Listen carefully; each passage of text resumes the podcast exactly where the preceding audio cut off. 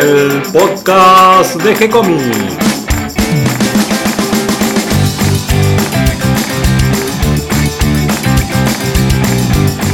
Muy bienvenidos a un nuevo episodio de G-Comics, el podcast donde hablamos de todas las técnicas necesarias para realizar un cómic, cómo dibujar un manga y todo el conocimiento requerido para dibujar esa historieta que tenemos dando vuelta en la cabeza.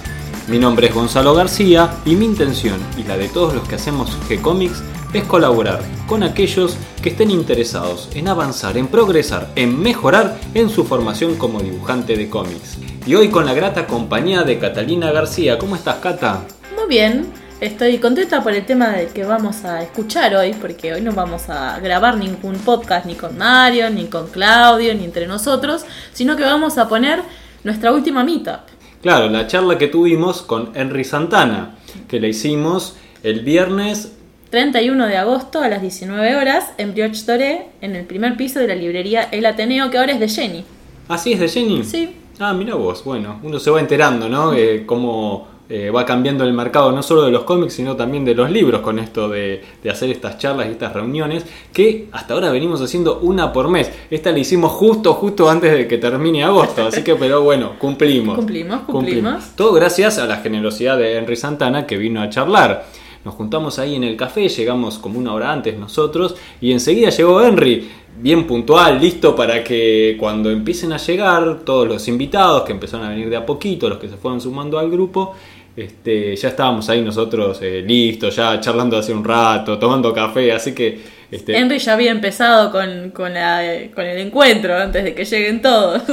sí, así que fue eso, ir sumándose y se armó una charla muy linda, que es esta que vamos a compartir ahora. Estuvo lindo porque volvió, por ejemplo, Agustín, creo que vino solamente en el primero con Lito Fernández, que se enteró porque le llegó por mail, porque no, no nos encontraba, no le aparecían, entonces pudo, pudo aparecer de nuevo en los encuentros. Sí, son estos cambios de los algoritmos, no sé qué cosas que hacen de Facebook, que ahora resulta que subís una noticia y le llegan a unas pocas personas y no a todos eh, los amigos o gente con la que está uno compartiendo el grupo. Y entonces hay que tratar de que la información circule por otros lados, no confiar solo en, en algunas redes sociales. Sí, nosotros lo debatíamos con Mazzaroli, con José, que estuvo en la meetup número 6, sobre que él había compartido por muchas de sus redes sociales y le llevó muy poca gente. Y cuando nosotros lo compartimos, que también eh, el de Henry lo compartió mucha gente, a él le apareció solo una vez en, en su muro de Facebook. Entonces hay que tratar de encontrarle la vuelta para que todos los que tengan ganas de venir y estén interesados se puedan enterar de la fecha y el horario con tiempo para poder planificar también. Una idea que estábamos hablando que podíamos hacer era que nos escriban a nuestro mail en el formulario de contacto que tenemos en nuestro sitio web de gcomics.online diciéndonos que se quieren enterar de la meetup y nosotros les mandamos un mail unos días antes para recordarles y con todos los datos de dónde lo hacemos, el horario y a veces esa es la manera más segura de que llegue la información. La otra opción es que nos escriban por el mensaje privado desde Facebook y nos dejen eh, que están interesados en la meetup y nos dejen su mail para que nosotros lo agendemos en el grupo de meetup y todos los meses les enviemos el flyer para que puedan estar atentos y venir que es lo que nos interesa a nosotros, que vengan, conozcan dibujantes, conozcan gente del ambiente y además algo muy interesante que igual no siempre se puede hacer es que podamos compartirles nuestros trabajos a profesionales y que nos ayuden a, a mejorar esas cosas que por ahí no, no, los vemos con nuestro ojo de principiante, pero a veces está bueno tener una segunda mirada. Estuvo muy generoso Henry Santana en traer sus originales, tuvimos la oportunidad de ver su trabajo en vivo y en directo, que es una manera mucho más cercana de apreciar eh, de qué estamos hablando. Y por otro lado, al final de la charla, eh, muchos pudieron acercarse y mostrarle su propio trabajo y recibir una devolución de Henry. Algo que vi en los originales de Henry, que no los vi en los otros, es que él le pone la tipografía en el original. Viste que él imprime con el tamaño, la letra grande y lo pega. Claro, Entonces, no la hace a mano, sino que la, la hace en la computadora pero la imprime y la pega. Claro, ¿no? la pega en el original. Y estuvo divertido ver cómo recorta los cuadritos que no le gustaban y pega la hoja atrás. Y se, es divertido ver el original con todos esos, esos collages. Sí, igual muy prolijo. Eh, Hiper, él dice que no es tan prolijo. pero eran impecables cada una de sus páginas. Sí, estuvo lindo que además llevó historias completas. Hubo unas de Viviana Centol, con una chica, con un chico que era medio así mujeriego. Que yo, estaba bueno porque podíamos, lo pudimos leer aunque sea las primeras seis páginas de corrido. Y interesante también ver los diferentes estilos que él va manejando y cómo adapta un estilo un poco por el requerimiento del trabajo y otro poco por el requerimiento de cómo contar esa historia. Sí, la verdad, un encuentro súper valioso y rico en conocimiento y consejos. Y una anécdota muy graciosa fue, Fue que Marcelo vino con el fondo de ojos. claro, Marcelo Vitaca vería con anteojos oscuros, casi tanteando ¿no? a ver dónde estaba la mesa. Eh, sí, fue gracioso. No podía enfocar. estaba Claro, no podía ver los fotos. originales. él. Así que bueno, estuvo muy lindo. Vino Gabriela también, Chona, que volvió también después de muchos encuentros. Con sus reimpresiones, porque hizo una nueva edición de sus libros. Sí, están muy lindos. Ahora tiene todos del mismo tamaño. después vino Marcos Lurachi con, con sus guiones de Spectrum Warriors, que sigue ahí en proceso. Sí, que ya van por el segundo episodio. Sí, ya lo están preparando. Después vino un chico nuevo, Emiliano, se llama Emiliano Gabriel, que nos encontró por meetup.com. También estuvo muy lindo que haya venido y se haya animado. Y bueno, después fue el último encuentro de Florencia, que Cierto, ya se que va se a va- vivir a Inglaterra. Se va a Inglaterra a hacer su doctorado en paleontología o en algo parecido. Arqueología, Arqueología, ahí arqueología. está, arqueología. Y, y también estuvo Iag. Y Absig, el chico de Siria, que bueno, nos encontró también, ya no me acuerdo si por Facebook o por Meetup, y estuvo faltando en un par, pero se ve que ahora encontró el ritmo donde se ve que el algoritmo de Facebook le aparece y ahora vuelve a venir. Se va armando un lindo grupo que después de la meetup se fueron todos a cenar y a seguir la charla, ¿no es cierto? Sí, obvio. Vino Henry también. Qué bueno, qué Estuvo bueno. muy lindo. Bueno, ¿te parece si lo escuchamos? Dale, sí. Bueno, estamos con Henry Santana. Hola, ¿qué tal? Un gusto. El gusto es nuestro de tenerte acá entre nosotros y bueno, vamos a empezar esta charla un poquito conociéndote. Contanos a ver cómo, cómo fueron tu entrada al mundo de la historieta. Eh, bueno, de- chiquito eh, mi mamá compraba historietas que se las daba a mi tío que era sordo.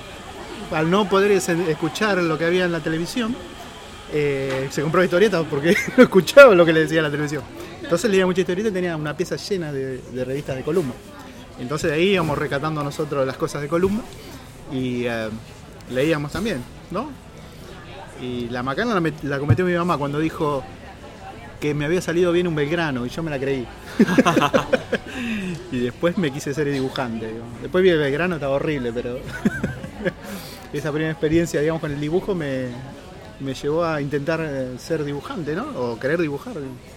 ¿Y cómo fuiste pasando de esta etapa infantil del dibujo que Mm. uno dibuja por diversión, por, Sí, casi seguro. por una compulsión, ¿no es cierto? No Sí, podés sí. evitar eh, eh, hacer otra cosa que dibujar. ¿Cómo pensaste que en algún momento eso podía ser tu, como, medio de como vida? todo en fantasía, a usted también le habrá pasado, que uno, digo yo, voy a dibujar, voy a ser famoso, voy a llenarme de cadenitas de oro. dibujando. y, y- y de ahí como que intentás, ¿no? Intentás dibujar cada vez mejor. Eh, lo que pasa es que yo no tenía profesor. Entonces miraba lo que hacían otros dibujantes, como esta gente de Columba, los más grosos, por supuesto, no, no elegía al más chiquito, y quería imitarlos. De hecho copiaba, copiaba mucho lo que hacían ellos. Y bueno, fui como, como tratando de desglosar todo lo que, lo que tenían ellos, por qué hacían esto, por qué hacían lo otro, hasta que fui a un profesor. y ahí respiré porque el profesor me enseñó mucho más rápido, digamos, que lo que yo aprendía solo. Eh, eso estaba bueno. ¿Era un profesor de historieta o de dibujo? Eh, no de dibujo, no era de historieta. Eh, eso es lo que tiene, que al estar ser uno autodidacta eh, le cuesta más, ¿no? Pero como que lo, lo, pulís, lo pulís más vos también. Después cuando te explican algo decís, ah, está bien, lo que yo había, eh, o sea, eh, entendido de, de una manera, está bien, digamos. Y bueno, y eso es frustración, por supuesto, porque no te sale, pero seguir intentando, seguir intentando, ¿viste? Porque se, se metió, se metió adentro mío querer ser dibujante. ¿A qué edad empezaste? Empecé a los, a esta los 14. No, eh, empecé a los 14, digamos, seriamente ya. Antes dibujabas todo eso. A los 14 seriamente a, a ponerle. Y a los dos años estaba haciendo retratos a lápiz. De, sacados de foto, ¿viste? Sí, sí, sí. Y cuando más chiquita, mejor la foto. Como que tenía los, las medidas más, más chiquitas, ¿no? Y empecé a hacer retratos. eh, a lápiz negro. Y salían, salían bien. Eh, bueno, y pero eh, uno siempre vuelve a lo que era la historieta, ¿no? Cuando cumplí 18 años y terminé la secundaria, me querían hacer trabajar.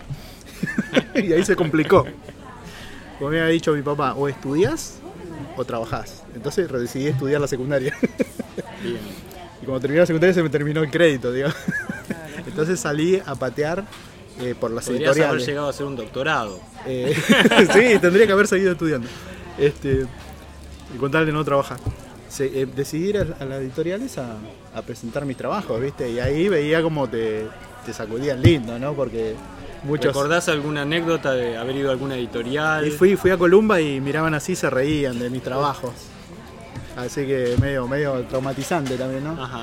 Eh, hasta que caí en Puertitas, donde estaba Carlos Trillo, dirigiendo la, la revista, creo que hace un par de años que había salido, en el 90.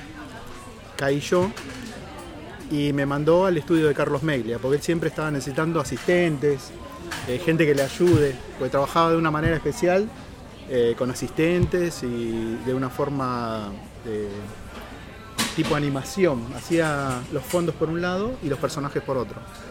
Y después los conjugaba, digamos. Eh, bueno, empezamos ahí y, y empezó a pedirme él, eh, por ejemplo, fondos de edificios. Y yo hacía fondos de edificios y se los llevaba a las dos semanas, tres semanas. Y después empezaron a pedir fondos de interiores. Bueno, también vi que el, el estilo de él era muy limpito, no sé si lo tienen, a Carlos. ¿Lo tienen en Cyber Six? ¿Ubican? Eh, Iris Coffee. En ese momento estaba haciendo Iris Coffee. Eh, y es muy limpio, la línea muy simple, eh, pero linda, a la vez cierta belleza, con mucho detalle, los fondos. Y bueno, empecé a imitar lo que hacían ellos. Eh, y en un momento. Vos decís ellos, eh, lo nombrás a Carlos ah, Meglia. está ¿quiénes Carlos Meglia, estaba Roque Vitaca, estaba Oscar Capristo, estaba Nelson Luti, no sé si lo tienen, es un fondista de animación muy bueno, es un profesional tremendo. Anoten. Eh, y eh, yo fui ahí de, a- de metido nomás, ¿no? Eh, Eras el infiltrado. eran infiltrados, pero no, fueron muy amables y, y me empezaron a tirar estos tips de, de lo que necesitaban ellos, de fondos, eh, de autos, de lo que sea. Pero ahí me di cuenta mucho más tarde de que estuve bien en insistir, porque mm, después iban chicos, eh, ha pasado, acá tenemos experiencias, y después no volvían a, insistir, digamos. Eh, si vos insistís, insistís, o pasás de vez en cuando por una editorial y llevas trabajos, ideas, esto que el otro, ya te tienen en cuenta para mí. Te tienen en cuenta pues eh, este trabaja bien o este insiste. Sea la cara. Claro, insiste. o por lo menos tiene las ganas Claro, suficientes. no, ¿no claro, vos decís, uy, necesito una, una contraportada loca con un estilo parecido a este pibe, pero me puede salvar. Lo llamo y sé que para el otro día lo va a estar. Entonces, estar, eh, cumplir, te hace llegar a ser un profesional. El profesional es el que cumple, el que trabaja, el que está ahí. Eh, por ahí el nivel no es muy grande por ahí, pero cumplís y estás ahí. Es lo que Y pasa también en fecha. En fecha, en fecha, la fecha te matan, digamos. Sí, sí, sí, la fecha de entrega, eh, digamos, hay que cumplir. digamos. Eh, he hecho grandes macanas por cumplir. Pero bueno, eh, de eso se trata ser un profesional, digamos, de cumplir en fecha, eh, en la mejor calidad posible y eh, eso. Bueno, y después eh, empecé a- en el episodio 13 de Cyber Six, ya necesitaba un fondista eh, fijo y me dijo si me, atrevía y me dije, le dije sí, vamos con esto. Y ahí estuvo muy buena la experiencia porque aprendí y cobré. Digamos que ahí te 15. convertiste en un profesional. Sí, perfecto. 15 dólares la página, saquen cuenta. que ahora está bueno, digamos. Sí, ¿qué te parece? Con las novedades de los últimos días. ¿no? Eh, él se encargaba de hacer las letras y de los personajes y yo de los fondos y poner plenos negros. No sé si trabajan de esa manera algunos. eh, en blanco y negro, ¿no? Y eh, hacíamos 12 páginas por semana, porque era una producción, 48 páginas por mes, y en un momento llegaron a pedir un libro de 100 páginas más. O sea, 150 páginas redondeando por mes. Era una locura. Dos. En un principio éramos dos, después se sumó Adriano, eh, eh, que ustedes lo conocen. eh, se sumó Andrea, que era una chica que hacía solamente digital las letras, porque dejó de, escri- de escribir las letras Carlos para hacer, digamos, personajes. Y la ex señora de Carlos también, eh, Patricia Killian, que hacía color en un momento las tapas que, que sacaban para, para Italia. A color la hacía. Eh, digital.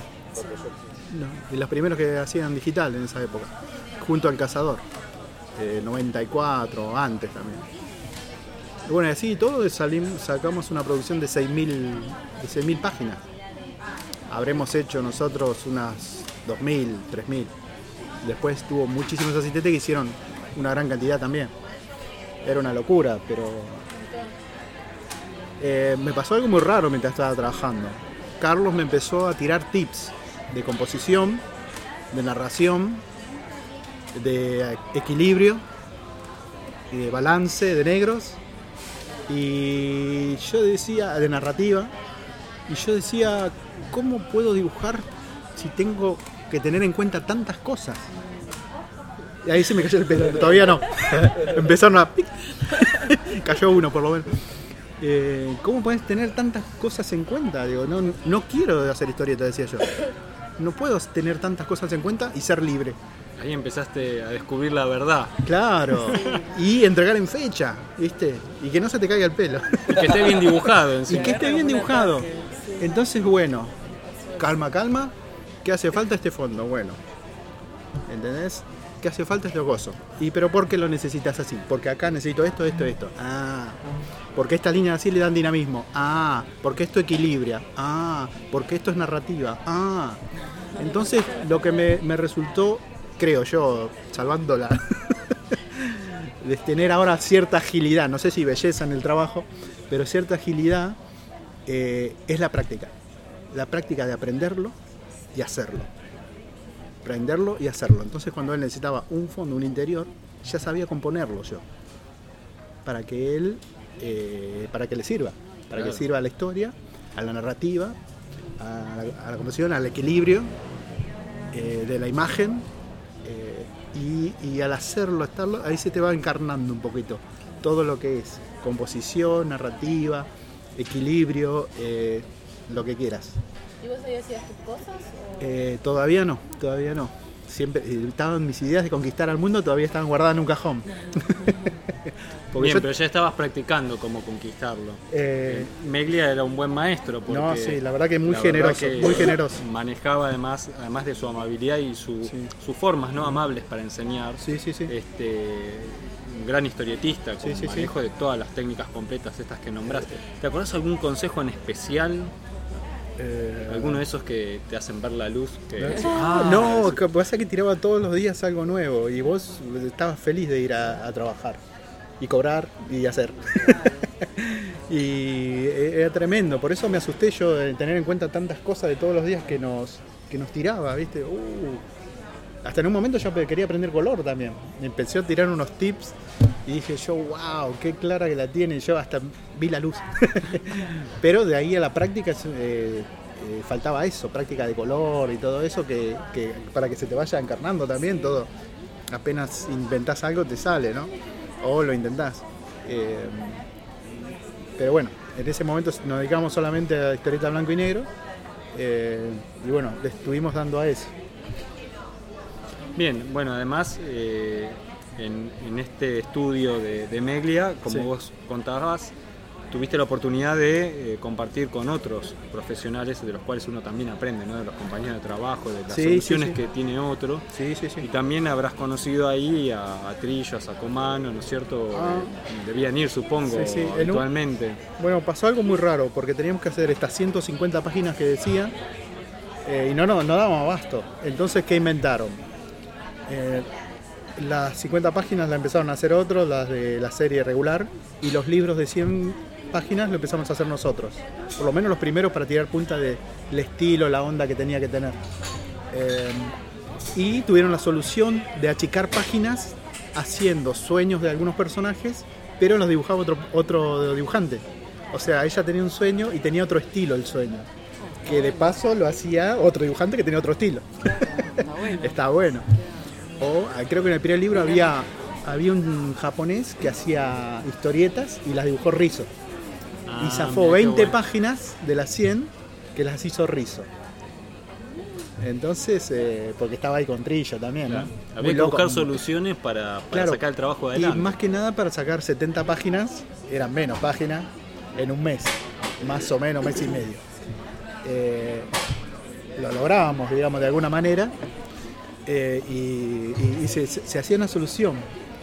Lo que pasa que en un momento yo dije, pará, si lo hacen en otro estilo, yo puedo hacer esas 20 páginas, Ah, con bien, mi estilo. bien, bien. O con distintos estilos, de paso experimentaba. Que era lo que, lo que yo- quería hacer, ¿no? Un estilo, otro estilo, porque eran distintas historias. En un libro creo que eran distintas historias de un escritor y hacía historias de terror, otra de acá, de allá. Entonces le hacía distintos estilos.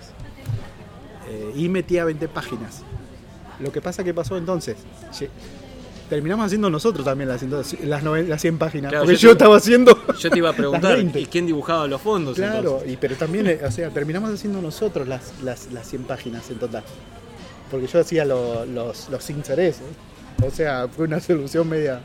Pero lo bueno que me dio la oportunidad de poder experimentar en otras cosas. Está buena, la idea me gustó. Es un... Pero eso De tiene hecho, que yo lo- nacer de la relación con los guionistas también, porque Sí, no, que tenían muy buena y vuelta, relación. ¿no? Y que lamentablemente hay que tener una, una relación con el guionista. Vos me pedís un ejército, yo te- yo te digo no. ejército contra ejército, no. Claro, pero vos sabés que me da curiosidad, vos decís que trabajabas a una vorágine, eh, te pedían un volumen de trabajo muy, muy alto. ¿no? Sí, pero como estaba armado todo, era. De alguna manera tenías que trabajar, pero era simple, porque hacíamos los fondos por un lado y los personajes por otro. Yo me dedicaba a hacer los personajes en algún momento, yo no hacía más los fondos. Un, tenía un fondista, porque ya, gracias a Dios, aprendí a dibujar personajes de Carlos y lo hacía yo a los personajes. Eh, y él, y tenía un Adriano, que era mi fondista, eh, empezó a hacer los fondos para mí. Y Carlos tenía otro fondista también. Se empezó a sumar gente al estudio, digamos. No éramos ¿Trabajaban solamente- sobre la misma página o por separado? No, yo marcaba, decía, acá va el fondo de la alcantarilla, acá se repite un pedacito de la alcantarilla, acá pongo caritas y acá van los globos que tapan todo, el resto. Bueno, claro, porque no hacíamos todo el fondo y íbamos tapando. Íbamos componiendo también con los globos. Esa es una buena manera de zafar de dibujar de más, ¿no? Eh, y de hecho, de hecho los globos tienen importancia, eso también algo que aprendí, que tiene importancia, se tienen que leer eh, consecutivamente, bien, clarito, y no que estén, viste, en cualquier lado, habla acá, responde acá, viste, tiene que tener una lectura clara y Fluida, digamos. fluida, de alguna manera, tranquila, eh, con aire, el aire del globo se- de, de paso ocupaba espacio y, y- y teníamos más cosas más chiquitas para dibujar.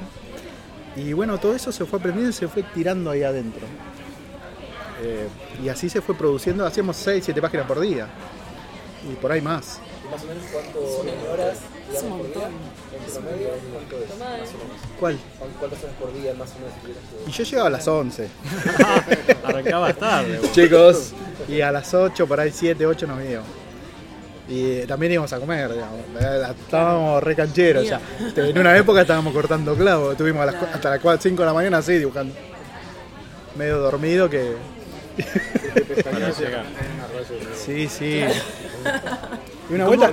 ¿Cómo manejaban el, el paso de- del lápiz a la tinta? Porque decís que tenían de asistentes también fondistas, pero ¿cómo congeniaban con la tinta? Eh, como te decía, los fondos eran muy simples, eran lineales, eh, te- tenían que estar bien compuestos para que ocupen y compongan bien la escena y después eh, se pegaban los personajes encima. Era muy simple la, la técnica. Lo que pasa es que bueno, estaba tan aceitado que se hacía simple. Como te decía recién, yo necesito un fondo acá y acá. Por ahí el fondo que hacía así, le sacaba fotocopia y lo pegaba acá abajo. Acá hacía personajes más, más lejos y acá más primeros planos, entonces el fondo como que se movía, pero en realidad era el mismo. Eh, que eso es un recurso también de narrativa, narrativa mm, este, televisiva y narrativa de cine. Por ejemplo, ¿se acuerdan de Alf? Alf te muestra la casa y al toque va al interior. ¿Vos qué supones? Que, eh, que están adentro de esa casa, digamos, ¿no? Pero no, y siempre creo que es la misma imagen de la casa. En todos los capítulos la misma imagen de afuera, adentro. La filmaron una Afuera, sola vez. adentro. Bueno, Claro, entonces, con Como ese, dibujar una sola vez. con- claro, lo dibujamos una sola vez al edificio de ella. Ella vive ahí, el edificio de ella salían globitos de adentro. Oh, estoy triste. Vamos adentro y ella triste. Entonces se relaciona siempre la casa y te da siempre, apenas la bella, sabes que la casa de Ciber. Está bueno, o sea, narrativamente. Todo con, todo con fotocopias. Sí, sí, sí, sí, era un asco. Un collage, no, pero un collage. Sí, sí, le estaba diciendo recién, con un, un día de humedad, Claro. las hojas estaban todas así. Y como decías, como era tipo animación, le podés hacer un fondo más grande y de repente usar Ah, el fondo de la pieza de Cyber Six era gigante así. Tenía la cocina, la cama, el comedor. Entonces agarramos, ¿qué está cocinando? Agarramos la cocina. Sacamos fotocopia de esa parte, o ya teníamos, y pegábamos ahí. Después yo, otro, el dibujante la hacía encima cocinando, digamos. O está sentada en el sillón. Bueno, ¿qué hacemos? Agarramos la parte del sillón, la pegamos y la dibujamos encima, la pegamos ahí. Era todo muy tijerita, plasticola. Bueno, pero funcionó, fue una buena solución aplicando técnicas de la animación y además de paso terminó generando una forma narrativa particular. Eh, que la narrativa que, que yo encaro también es, es narrativa de, de cine. La historieta no es cine, ¿no? Tiene muchos más recursos más lindos. Puedes contar muchas cosas más copadas por ahí, de distinta manera que el cine, ¿no? Eh, pero la narrativa que, que aprendí con Carlos es la de animación y de cine. Eh, hay muchas planos secuencias de que hay una cara y al toque está la otra cara que cambia de expresión. Entonces, esas dos secuencias eh, eh, es, de, es de, digamos, de, Sí, sí, de cine, de de, cine, animación. de animación. claro. Bueno, me imagino que muchas de las cosas que, que sí. usaste durante todos esos años las, las terminas aplicando en tus trabajos más Claro. personales, ¿no es cierto? Eh, este trabajo de. Tengo, eh, les voy a mostrar después cuando terminemos muchos más estilos que, que, que- que hice. Porque para Italia lo bueno que, que es que mandábamos eh, un plot y el estilo después lo manejaba yo. Eh, eh, trabajé con Carlos Trillo en un principio y después empezó a hacer los guiones Viviana Centol, que era un asistente que hacía otros libros también, porque no podía también Trillo con la producción de Cyber Six hacerlo él solo. Entonces tenía un asistente. Eh, Seguramente después al final que hacemos un, un ratito de... ¿Apareció? El gatito. Ah. Ah, con el gato. Claro, exacto. O sea, repetir una imagen con una ligera variación. Sí, sí. Bien. ¿Cuántos años estuviste en lo de Meglia? Y estuve seis este- años, este estuve seis trabajo? años, estuve Seis seis años. años. Y, y luego, ¿cómo es ese pasaje de, de Bueno, dejar el, trabajo de estudio? de Entre trabajo tanto en experimento que hacía sobre las páginas de Mailia con esas insert que hacíamos de historia, eh, le, Mailia habló por mí, digamos, le dijo a Trillo si podía hacer unos unitarios. Te abrió la puerta. Eso Sí, es otra- sí. otro gesto de grandeza de Y Meglia, yo también, no, yo también le dije, eh, Carlos, ¿cuándo puedo hacer? Le digo yo. Mentira, ¿eh? mi dibujito salía medio raro, pero igual, re cara dura. Bueno, sí, después le hablo, dice, Alejandro, ¿querés dibujar? Me dijeron, dijo Trillo, viste cómo hablaba de esa manera. Eh, y me tiró unos guiones y, y empezamos a hacer algunos unitarios. ¿Para Después hicimos eran? varios libros, para todo para, Para Italia. Ajá. Y después hicimos algunos libros de 100, cuatro libros de 100 páginas. No los quiero mostrar a eso porque eran era cualquier cosa. Pero, pero gracias a Dios trabajé, trabajé y, y aprendí también, ¿no? Y- ahí es medio- empezaste, es medio jodido. empezaste ya a trabajar eh, de manera... por mi cuenta, sí, por, por mi cuenta. cuenta, digamos. Bueno, nos- Pero con Ah, flor sí, de sí. guionista, ¿no? Con Trillo, que... y Viviana Centol, que era el asistente también, que tenía el mismo estilo. Eh, ¿Y ella filmaba sus guiones como Viviana Centol? eh, sí, sí. Ajá. Eh, en un momento, digamos, terminó la producción de Cyber Carlos empezó a hacer al- algo más chiquito y más personal. Entonces eh, había nacido mi hijo y yo digo, ah, me voy a mi casa, le digo, yo voy a estar con mi hijo. Entonces, total, seguimos haciendo unitario con, con Trillo. Bueno, dale, pim, me fui. Y bueno, empecé a hacer unitarios y algunas cosas más desde mi casa.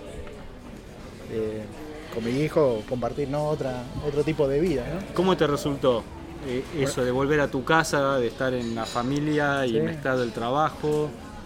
Y era medio, medio quilombado, porque terminaba haciendo como cuatro o cinco páginas el última, la última noche. Claro. Pero la pasaba con, con mi hijo y disfrutando un poquito la vida y después se me apretaban los tiempos, ¿no? Pero siempre cumplía. Eh, una locura. Pero bueno, estaba en otra etapa también.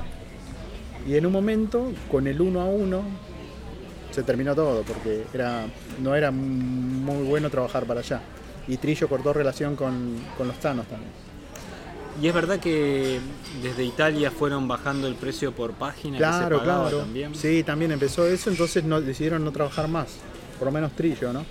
Y eh, yo empecé a tener la beta de publicidad con mi socio que habíamos eh, empezado con Meglia, Adriano, empezamos a tener eh, un eh, servicio de publicidad, de storyboard, de animatic para agencias de publicidad.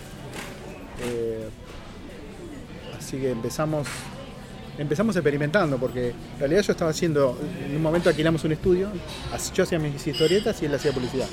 Y en un momento él no daba abasto digamos. Decía Ale me ayudas con unas stories entonces yo le hacía el story como lo dibujaba rápido. Empezamos a coordinar entre los dos y él yo los dibujo él los pinta o yo los dibujo los recorto y los anima para animatics entonces eh, empezamos a hacer un equipo dúo dinámico. Y esa combinación y este nuevo camino, que ya no era el de la historieta, pero que tiene que ver con la historieta, ¿no? Lo que es storyboard está cercano a la narrativa. Sí, sí, la narrativa, digamos, la que aprendí la implementé en los storyboards. Claro. ¿Cómo te resultó esta experiencia de trabajo por el lado económico, por tu lado de desarrollo como dibujante? Y por el lado económico me resultó muy bien. Eh, pero artísticamente uno se siente vacío porque mira eh, todos los dibujos que hiciste y no tienen valor artístico. No hay ninguno como para colgar en la pared. Entonces uno como que dice, uh, ¿qué pasó? Con, con lo que yo hacía, con lo que yo quería de conquistar al mundo. Eh, medio como que tenga un vacío a medida. Te sentías conquistado en realidad. Sí, dale, sí, no, uno no, no. O sea, el instinto te dice que algo está mal, pero no sabes qué. A veces no sabemos, que por lo menos yo, a mí me cuesta un montón. A veces me insulta y no me doy cuenta a los tres días. ¡Ah, me insultó!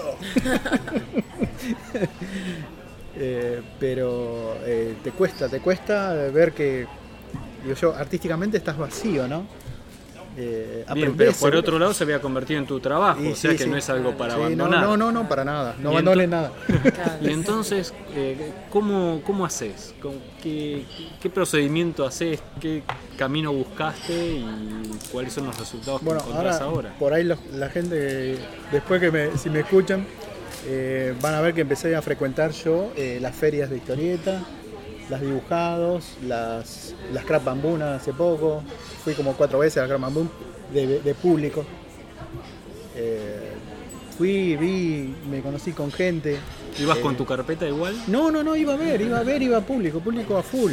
Y a- a- así, a charlar con gente, ¿no? Y para ver qué onda, digo yo, ¿qué- ¿en qué anda la, la historieta? Eh, ¿Y qué te encontraste? me encontré que hay muchas cosas lindas que se hacen, mucha variedad, y que todos tienen un lugar. Si vos haces historieta y dibujás, tenés tu lugar. Entonces eh, hay que eh, ir por él. ¿No? Eh, bueno, pero es tu lugar. Y ahí empezó a surgir qué es lo que uno quiere hacer. ¿Ustedes saben qué es lo que quieren hacer? Con lo que saben. Es una buena pregunta. Eh, Ah, Nos quedamos todos dudando, ¿no? Contestamos, ¿no? Ojo que, ojo que a mí me cayó a, a mí me cayó la ficha el año pasado recién, ¿eh? Porque uno, como te digo yo, es puro instinto. Dice, duda, voy allá, no, no voy, sí, no, hago esto, no, mejor no. O lo hago, esto está bueno. Y le la falta pregunta algo. también, ¿hay algo del otro lado? Hay algo de- Eh, entonces, eh, digo yo, me pasó con este esta historieta, empezamos a hacerla con eh, Enrique Barreiro, el hermano de Ricardo. Encontró unos plots, Ricardo Barreira, que hizo Parque Chas, ¿no? Claro, te Eh, referís a Rip Van Helsing. Sí. eh, encontró los plots del hermano y dijo, hagamos esto. Pues yo le digo, quiero hacer algo de acción, porque con Viviana Centol trabajamos a tal 2002 por ahí, con Eura. Y con estos arrancamos con nuevos guiones en 2008 por ahí. O sea, hubo un tiempo de todo ese de que hice publicidad que me perdí un poquito de la historieta. Eh, más historieta, yo haciendo historieta, más que la historieta conmigo. Eh, y me, me propuso, le propuse yo hacer algo de acción y em- em- empezamos a hacer. Yo quería piñas, piñas, dije yo. Porque en Miranda Central hacíamos todos muy, muchos policiales negros, de, de como se llama, de cosas intrigantes y que no pasaba nada. No había ni una corrida, nada. Al final el, el asesino era el mayordomo. Claro, todo está ahí. Ah, ya- Era más de claro, ¿viste? que de acción. Claro, ¿viste? Sí, ¿qué pasó con ese perro? ¡Ah! Vos querías policial negro. No, yo quería piñas, qué sé yo. Sí. Eh, también uno quiere hacer eh, sus propios dibujos. Batman está muy bueno, Superman está muy bueno, pero yo quiero hacer mis propios personajes, ¿no? ¿Qué sé yo? Ya estoy viejo. claro, uno, cada uno tiene sus cosas para contar, ¿no? Estaría buenísimo. eh. Con Batman la levantás en pala, pero no sé, ¿viste? ¿Qué sé yo? Puede que te cause ese vacío que tuve yo en algún momento con publicidad, ¿viste? Y yo, ¿qué estoy haciendo? ¿Personaje de otro? No estoy haciendo lo mío, qué sé yo, no sé. Sigamos, sigamos contándola igual mientras, ¿no? Ah. Pero, no sé, como que eh, uno quiere hacer sus cosas. En ese momento elegimos hacer piñas, digamos. Y salieron esas piñas. Está bueno. Presentamos a un concurso hace un par de años. En Rosario se fomenta mucho la edición de historietas. Hay fondos concursables y ganamos el concurso. Y nos dieron el dinerillo. eh, creo que no tenemos que devolverlo. A dejar que no lo pregunten. No, tiene que rendir cuenta de cómo lo maneja, cómo lo edita el editor. Es muy responsable, muy bueno. Bruno Chireleu. Ahora sacó un. Le paso le hago publicidad. Claro, es una subvención, no es un Esa préstamo. sí, sí, Claro, sí, sí. está bueno eso. Y, ah, y bueno, ganamos el concurso y salió el primer libro, Punta de Lanza, salió él. Después salieron Tecon y ahora salió el, el Borde, que ya está en las librerías. Recién lo vi. y, eh, y bueno, salimos. Salimos ahí. Bien. Y como, sí, ¿Cuál es la evolución que tuviste de, de esta experiencia? como te dije, la ficha me cayó hace un par de años. Cuando me hicieron mi primer reportaje eh, por, eh, por el libro. Me llamaron de Rosario de, una- de un programa de radio que hace entrevistas sobre historieta. Y me dijeron, muy lindo, está bueno, sí, está buenas las piñas. Y, pero vos cómo haces como pla- planteás las páginas? ¿Qué haces vos? Y yo no sabía qué decirle. Porque a uno le sale natural, no se plantea, digo, yo voy a hacer esto porque... Claro. O sea, todo lo que uno aprende lo vuelca inconscientemente a veces. Seguro tiene un plan, "Ah, acá, esto, el otro. Pero no, no, no- como que no lo maquinás de entrada. Entonces me mató con esa pregunta. Digo, eh, qué sé yo, yo mandé cualquiera. de repente. y uno después empieza a interiorizarse por qué hace cada cosa. Y ahí empieza a tomar las fichas del pasado. Ah, hago esto porque aquella vez. Hago esto otro porque aquella vez. Acá repito planos porque, porque quiero cosas. No, no. eh, ¿Por qué se llama estudio nuestro lugar estudio? Porque estamos todo el tiempo estudiando, digamos. Yo recién lo entendí ahora. Es medio, medio así, es medio sacar las cosas que uno tiene, ¿no? Y por eso la pregunta que hice recién, que no se acuerda nadie, ¿no? ¿Qué es lo que querés hacer? ¿Qué es lo que quieren hacer ustedes? Entonces me empecé a plantear qué es lo que yo quiero hacer. Y ahí te volvió la pregunta de. ¿Y te la respondiste? Sí, sí, ahora sí tengo. Ajá. Pero es- eso es otra historia, como Conan. como Conan. Eh, sí, no, eh, es muy loco. Eh, me gusta el mensaje comprometido Ajá. ¿Comprometido con qué? con la causa. ¿De qué lado de la fuerza estás? El lado de, el lado- el lado de la, de la resistencia, digamos. Estoy del lado de la resistencia. Ajá. Puedo hacer una. Hay historias muy lindas que son eh, autobiográficas. No sé si estuvieron. Eso lo fui viendo a medida que fui por los, por los eventos, ¿viste?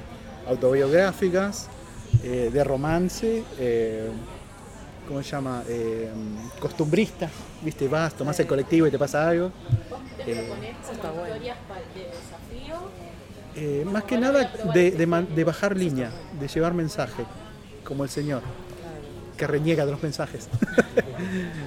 de bajar línea, de llevar mensajes, está copado, pero de una manera totalmente divertida para mí y, y espero para el lector. Eh, eso. Eh, Bien. Está bueno, está bueno. Y eh, este material, eh, Rip Van Helsing, lo vendieron en Italia. Lo vendieron primero, lo vendimos primero en Italia, hicimos 500 páginas entre serie de 48 páginas por capítulo y después unitarios de 8 páginas. eh, que eran unitarios de que pasaba algo, mataba un monstruo y terminaba. Bien. Ahora, esto fue una propuesta que nació de ustedes, no que Nació les pidieron. nosotros. Eso es un cambio, ¿no? sí, Porque lo que tiene. sí, sí. Generalmente cuando uno trabaja para una editorial de afuera es porque te encargan un guion o hay una serie ya empezada, es como Sí. que uno engancha algo por un pedido externo. Sí. En este caso es al revés porque ustedes lo generaron, ustedes lo ofrecieron y lo vendieron. ¿Cómo, cómo hicieron ese camino? Generalmente el editor, eh, este italiano, siempre está abierto a nuevas propuestas. Eh, del 94, eh, sí, sí, eh, Enzo. Marino, pero es- no sé si lo maneja él. Eh, todavía, porque es un hombre grande ya. Eh, por él lo, lo maneja el hijo. Mm, él- él siempre, siempre fue con propuestas. Eh, hacer propuestas, presentarlas y si nos dan el ok, ¿Cómo presentás una propuesta? hacemos mínimo 10 páginas con- y el plot. El plot es la historia resumida en, dos, do- en una página. No que ustedes quieren leer tanto. Bueno, por ahí ustedes leen el libro, pero yo no. Yo leo, yo leo Claro. una sinopsis y, y la- el arte como sería. Eh, y, y generalmente te dan el ok al año. Ah, o sea, es cuestión de enviar y después hay que esperar. No Mira, es una en esto hicimos, inmediata. yo hice cinco páginas, las primeras páginas que están buenísimas, después cualquiera. Eh, sí, fíjate, fíjate. Gancho. El famoso Para gancho. que se enganche. Mirá cómo mira. y después, eh, Está contando hasta las 5. chicos, no, pero el otro tiene corazón. El otro tiene corazón y oficio. Bien, bien. Eh, y bueno, si te lo bueno, pasó algo muy raro. Eh, sabíamos que contestaban tarde, le, conte- le preguntamos otra vez a los 8 o 9 meses y nos dijeron, ¿qué? ¿Todavía no la mandaron? Dice, listo, la terminé ahí nomás y la mandamos a primer episodio. Después lo que, lo que te decía, hay que cumplir todos los meses, sí o sí, pim, pim, todos los meses 12, 12, 12, si te piden más, más. En un momento le propusimos hacer estos unitarios de 8 páginas del mismo personaje, matando a otros monstruos, eh, y para que... Porque ellos lo sacan por semana, por cada 15... Es semanales, Sí, parece. si lo sa- o cada 15 días sacaban un episodio. Y yo entregaba un episodio por, por mes. O sea, había un hueco entre episodio y episodio muy grande. Entonces propusimos para que no haya ese hueco del personaje hacer unitarios de 8 páginas. Y era más plata para nosotros también. Sí, más trabajo. en vez de 12 Buena mandamos idea. 20. ¿Y ustedes cuando mandan la propuesta, mandan con el, el proyecto solamente No, no, el plot, el plot sí, el plot de, no, el plot general, digamos. Es un cazamonstruos que mata vampiros, eh, lo que sea, esto, esto y el otro, y al final gana. ¿eh? Y pones la cantidad de páginas que Sí, sí, más o menos te piden una cantidad de páginas para que si no sea una serie muy larga. O te piden unitarios. Los unitarios también tienen que tener un plot, eh, o varios plots. Pero eso vos lo, lo pones todo cuando Sí, sí, sí, y el arte es este. Como un Ellos, proyecto. ellos me conocían de años anteriores, de que yo trabajé en el 94, empecé a trabajar. Claro, no eras desconocido No, totalmente. no era, por eso, no era. nada. 2008. O sea, habían publicado trabajo Sí, tuyo. muchísimo. A través de Contrillo. Eh, sí, y sí, con también. Centol. y con Centol y me dijeron sí, todo bien. Eh, Santana sí, bueno, listo. Bien, bien. Eh, Y Ahora estamos en el freezer, estamos preparando propuestas. Estamos en el freezer. Ajá, eso te un a momento se corta y, y empezás a mandar otro plot y no te dice no, este no, y otro, y otro. Y en un momento como que no te contestan nada. Y así freezer. Pero bueno, uno tiene muchas cosas para hacer, publicidad sigo haciendo, digamos. ¿Y vos eso no te sale lo mandás a otra editorial o Mm, lo mm, lo que pasa es que mi tiempo se- eh, es medio acotado. Yo publicidad por ahí, en un momento trabajamos hasta fin, fin de semana con mi socio. Era una locura. Hasta pasábamos cualquier número para que no, no tomara el trabajo y nos lo aprobaban. Entonces nosotros felices por la guita, pero trabajando como un, negro todos los días. Y ahí se te cae el pelo. Eso es una técnica que nos decía el viejo Brecha. El viejo Brecha nos decía que él cuando no quería hacer un trabajo pasaba carísimo. Sí, sí, sí. Entonces si le salía, bueno, Claro. se lo pagaba muy bien, entonces lo hacía. sí, sí. Pero en vez de decir que no, hacía eso. Sí, sí. Es una buena técnica. Sí, sí. Pero te decían que sí. Claro. No, y es una locura porque, bueno, de alguna manera, eso, de eso implica ser profesional, de cumplir, cumplíamos. También los dibujos quedaban medio así, pero eh, la, la idea servía. Eh, o sea, vos los mirabas y entendías toda la historia, buenísimo. Pero al otro día, a los tres días, se vencían todos esos dibujos. La verdad, no la podrido y todo. Están vencidos estos dibujos, le digo a mis socios. Sí, están vencidos. Porque para, en la para el momento de contarlos estaban perfectos. Pero al tiempo, artísticamente, como te decía, Se van como perdiendo, quemando. perdiendo la valor, ¿viste? Qué loco eso. Son como funcionales, ¿no? Lo loco es que te da una práctica porque estamos todos los días, tuvimos todos los días, como cinco años seguidos, tirando hojas, la resma esa de 500, eh, en un mes volaban todas. Sí, sí, de terror. Ahora eh, de la resma dibujo los dos lados. Claro, está bien. Sí. Sí, Yo lo sí. hago con los originales. Ah, sí, Sí. mira qué loco. No, yo todavía no. Y. Sí. no, sí, sí. Pero compradas de 90 gramos. Eh, tiene que ser grueso, eso Son, sí. sí, son que más lisitas y patina mejor. ¿Y cuánto te lleva a hacer una página? ¿Cuánto, te llevó? ¿Te llevaba? Ahora, y dos páginas por día, sí. ¿eh? Eh, cuando empezó la producción, esas cinco páginas las hice en un año. Eh, pero cuando empezó la producción, eh, sí, sí. Lo que pasa, me- me- yo trabajo, hago un cuadro, va, planteo toda la página, ya sé, ya la tengo acá. No hago bocetos, nada. Y voy haciendo cuadro por cuadro. Lo miro, lo doy vuelta. Sigo el otro cuadro, lo miro, lo doy vuelta. Sí, vuelvo, miro. Blanco, negro. Eh, no, no, no hago todo un planteamiento de todo el lápiz y todo. Eso al principio lo hacías. y No, ya, ve, van a ser- Y así los personajes van saliendo así. Fíjate que el flequillo del, del personaje al principio es cortito. Y después empezó a enloquecer el flequillo. Le creció. Y pero eso me pasó con, con Melia cuando le pregunté, Carlos, ¿qué hago la- cuando tenía que, que hacer el personaje? ¿Qué hago? ¿La Cybersic esta del pelo cortito o la Cybersic del pelo largo? Y bueno, qué sé yo, dice, hacerla del pelo largo. ¿Y pero por qué? ¿Qué pasó? Dice, y bueno, le fue creciendo el pelo. Entonces, bueno, está bien. Bueno, a este también se le fue creciendo el pelo. El personaje va evolucionando, va agarrando Se va moldando, va teniendo vida también cuando uno se va. Otra cosa que descubrí, que estábamos hablando de, de esto de encontrarse y, y saber qué es lo que querés hacer, es en el, en el curso de Horacio. Eh, Claro, porque vos fuiste al curso de Horacio Lalia. fui Ahí a. la conociste acá. Sí, ahí la conocimos a Cata, también, una gran profesional. Ah, sigo dibujando esas cuatro páginas. Cata. ¿Cómo es? Eh, ahí me di cuenta, haciendo una comparación horrible, porque Horacio es un profesional de aquellos, que el trabajo de Horacio, cuando lo llevó, la misma historia que hicimos nosotros, la llevó él terminada como la hizo él, y tenía un clima en los fondos y en las texturas y en los escenarios lúgubres, los personajes también, eh, y estaba muy bueno. Si tu trabajo era mucho más. Pero yo no puedo hacer eso. Yo no puedo hacer eso.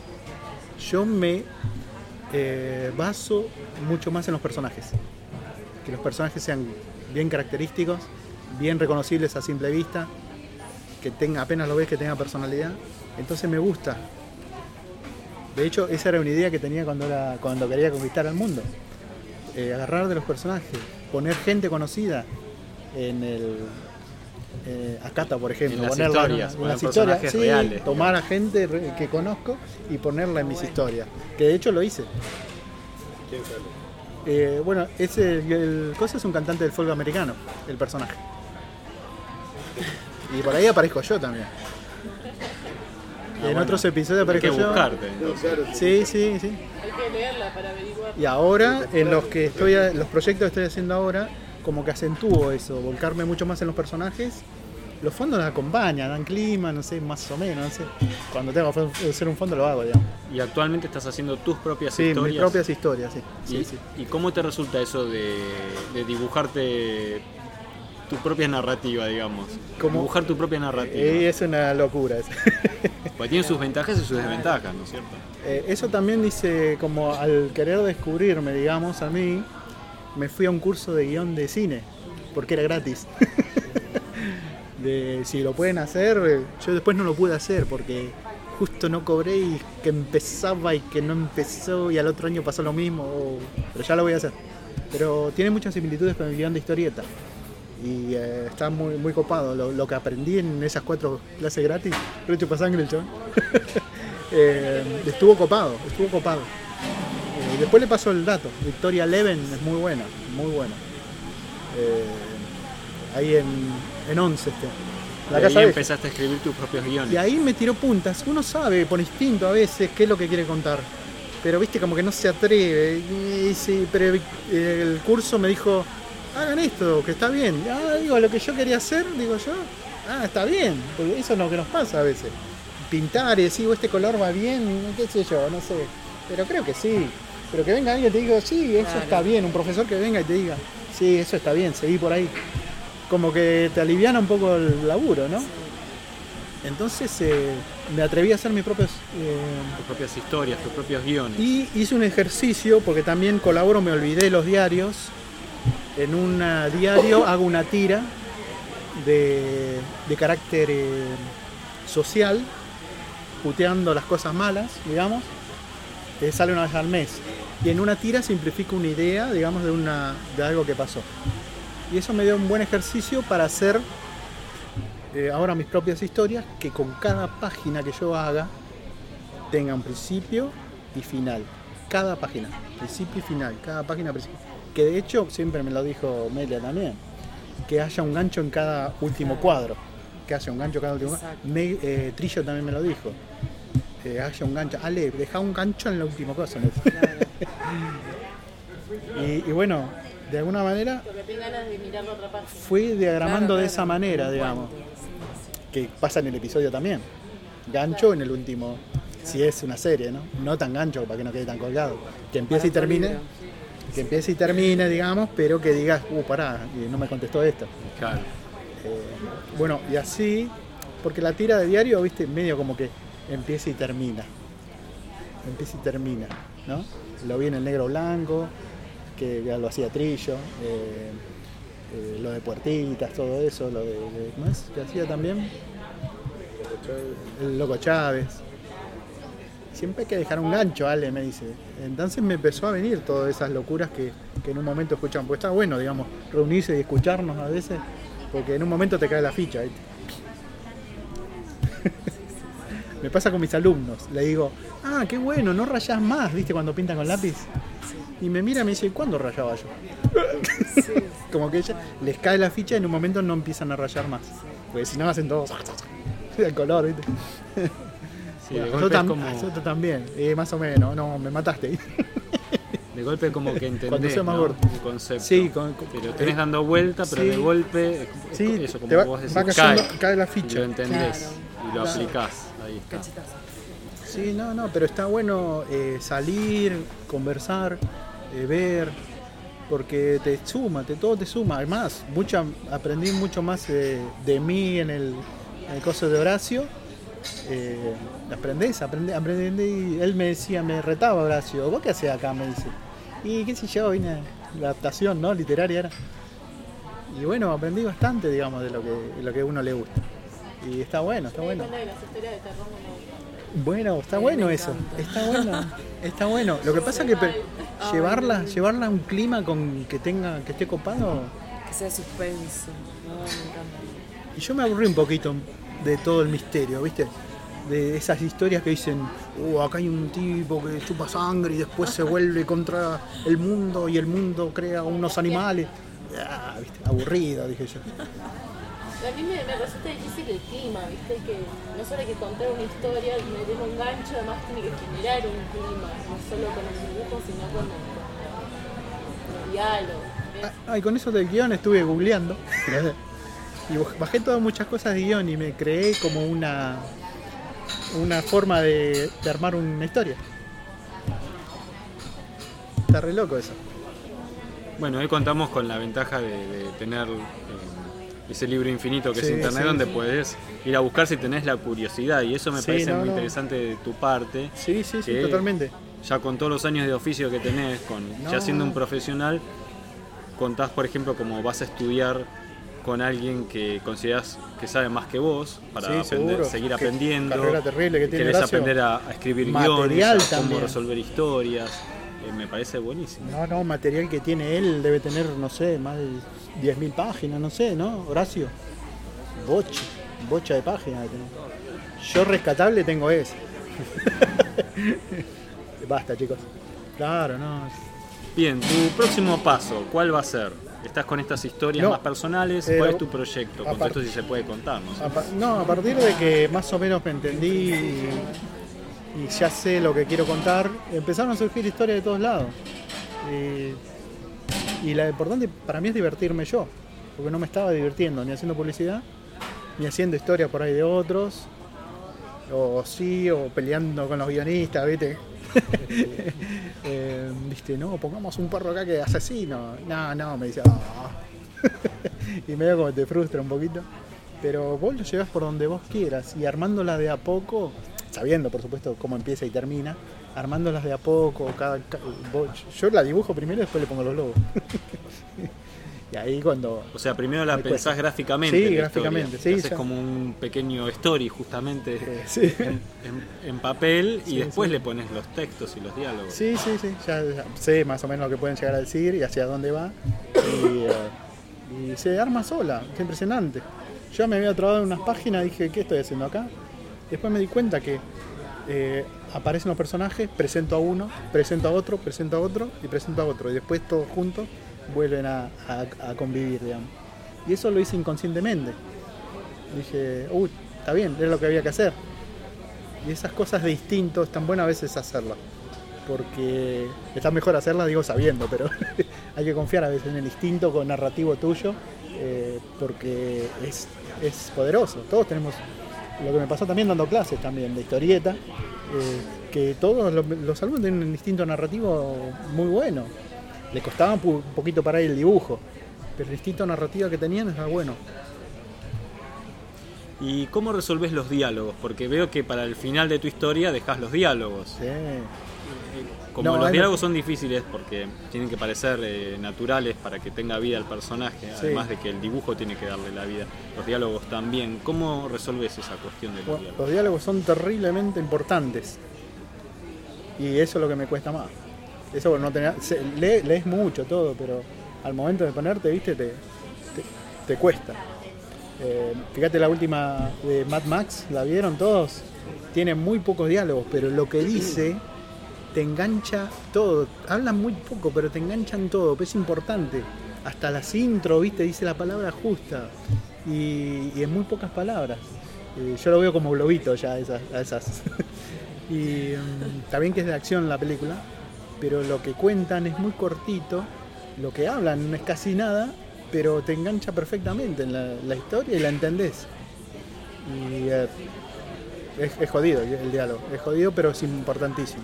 De hecho, la historia, no, no, por eso, la historia para mí es- siempre es importante, la historia siempre es más importante que el dibujo. Para mí siempre la historia, porque eh, con un dibujo simple también puedes contar la misma historia. Eh, lo importante siempre para mí es la historia. La historia tiene que tener... Y cuando ya tenés la historia resuelta, tenés esos bocetitos con los globos, ya sabés qué es lo que querés contar. ¿Cómo pasás a páginas originales? ¿Cómo es tu forma de trabajo? Eh, ¿Haces un borrador más grande? ¿Vas directamente al No, tamaño no, del original no. y vas con el lápiz Me, arriba? me cuesta hacer eh, bocetos de la página porque después no me sale igual que, que la chiquitita. Decís, me salió mejor la de la Claro, chiquitita. amplíen esto, impriman esto. No, no, eh, odio, odio hacer bocetos del personaje. Fíjate que lo voy, lo voy buscando a medida que voy avanzando. Lo voy encontrando más que nada. Pero ¿y cómo compones la página entonces? Justamente la pregunta que te hicieron Eh, no, de la, la radio de ya la Rosario. compongo en, en ya la, tenés la respuesta ahora de, de claro, sí. la compongo en la cabeza. la compongo en la cabeza como un, como un todo. Y después las voy dibujando nomás. O sea, la ves en tu cabeza primero. sí. Ah, Para los va. artistas no, por ahí nos pasa que ya vemos el dibujo. A mí me cuesta, cuando no me no, no tengo una idea, no me sale ni una línea recta, nada. Me sale, se me tuerce. Pero cuando tengo la idea, ya está, ya está hecho. Entonces lo único que tengo es pasarlo a la hoja. Qué bueno, no me pasa. No, en serio, es terrible. Y nunca queda igual de. No, a veces queda mejor, a veces queda no. Pero generalmente me pasa que lo puedo volcar. Aparte, yo quiero que sean dibujos. Fíjate que son rayas, rayas compuestas, moviéndose. No quiero que sean realistas, no quiero que sea tan diseño, quiero estar en el medio, digamos.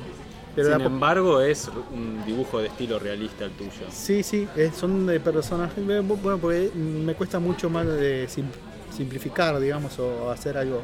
Igual, depende de la historia para mí. Cuando haces una historia medio oscura, todo eso no puedes poner todo muy blanquito, ¿no? Tenés que poner sombras, oscuros. El estilo te, te da el. La historia te da el estilo. Eso está bueno. No, no puedo, no puedo hacer algo muy, muy blanquito cuando este estilo. ¿Qué, pasó? Viviana me entregaba una semana antes, Viviana Centol me entregaba, la estoy quemando, pobre Vivi.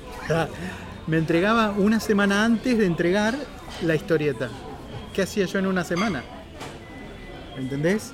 Entonces, ¿qué hice? Simplifiqué el estilo. Línea gruesa, cruda, cuadrada. De hecho, no me sale tipo Disney, no me sale, ¿viste? Esa línea. Sí, y Eh. veo en estos originales que, que además Sí, de sí, que el dibujo está como sintetizado, Sí. sin embargo es de un estilo realista, eh, está trabajado todo con marcadores o con Sí, la fibra son 4, de los Edin siete. 400, bien gruesa, lo pasaba tipo eh, duro a propósito y veía cómo resolver cosas. Estaba bueno porque cómo resuelvo una mosca con este estilo, cómo resuelvo eh, una mano con este estilo, cómo resuelvo manchas con este estilo. ¿Entendés? O sea, a partir de un concepto, ¿cómo resuelvo? Hay algunas cosas que están buenas. Claro. Lo que tiene que por ahí, al tener la, la línea tan gruesa, yo planteaba un, lápiz y al pasarlo me quedaba re cabezón el, y el cuerpo parece más chiquito. Porque no tenía el mismo... Fíjate mi técnica de pegar los globos, que la mantuve. ¿Cómo resuelvo algo lejano con la fibra, con la línea gruesa, ¿entendés? Muy buena técnica esa. ¿Cómo te lleva a un montón Sí, no, Simplificar. Bueno, de hecho Carlos decía, hay que simplificar siempre, hay que simplificar. Pues yo tenía ese estilo de querer hacer todo sombreado como, como ¿cómo es? Eh, Lucho Olivera, ¿viste? Pero bueno, hay que sacarse a veces las ideas de conquistar al mundo, como digo yo, y tra- tratar de plantear otra cosa. ¿Y efectivamente te resultaba más rápida esta técnica? Y hacía como 3, 4 páginas por mes. Acá estoy yo. Por mes, por día. Tenía pelo, mira. Y está mi socio. Esa, la, sí, mirá el perro simplificado. Busqué unas críticas eh, No, no, no, no, eh, quiero. de este trabajo en Italia, en, en internet, y decía el Scarno Santana. Scarno es el crudo, ¿no?